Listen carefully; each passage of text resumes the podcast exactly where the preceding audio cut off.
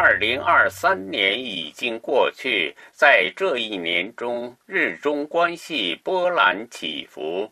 日本首相岸田文雄十一月与中国国家主席习近平会谈，在会谈中，双方再次确认日中间战略互惠关系的定位。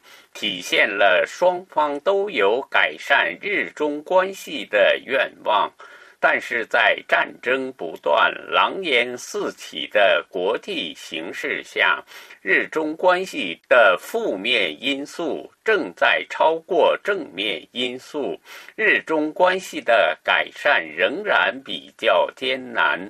首先从国际形势看。俄乌战争僵持不下，而中国在意识形态和政治结构上与日美欧的对立越来越明显。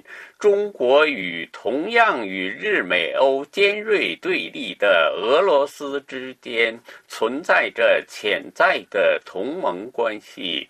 目前在东亚地区，日俄经常进行联合军演，军舰环绕日本航行。战机突入韩国防空识别圈，使日本及西方阵营感到受到了很大的威胁。而在二零二四年，俄乌战争还将继续下去。日中在国际关系和地缘政治中仍将存在着尖锐的立场上的对立，这将严重制约两国关系的改善。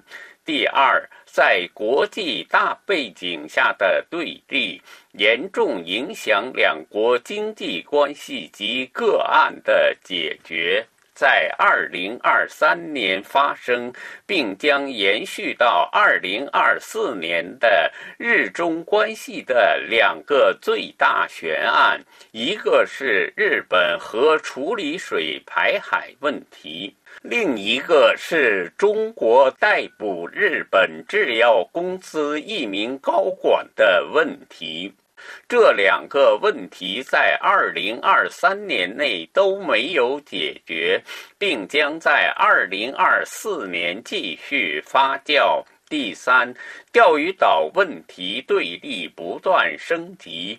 据日本第十一管区海上保安部称，自二零二三年初以来，已确认中国海警船有三百五十二天在钓鱼诸岛毗连区航行，这是自二零一二年日本将这些岛屿国有化以来。的最高数字。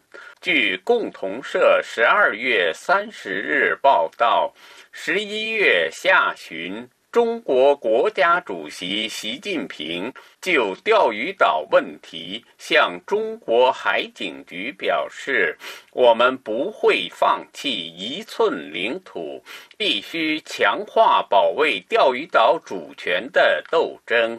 为此，海警局已经制定计划，需在二零二四年。”每天向钓鱼岛水域派遣海警船，并在必要时进入日本渔船等进行检查。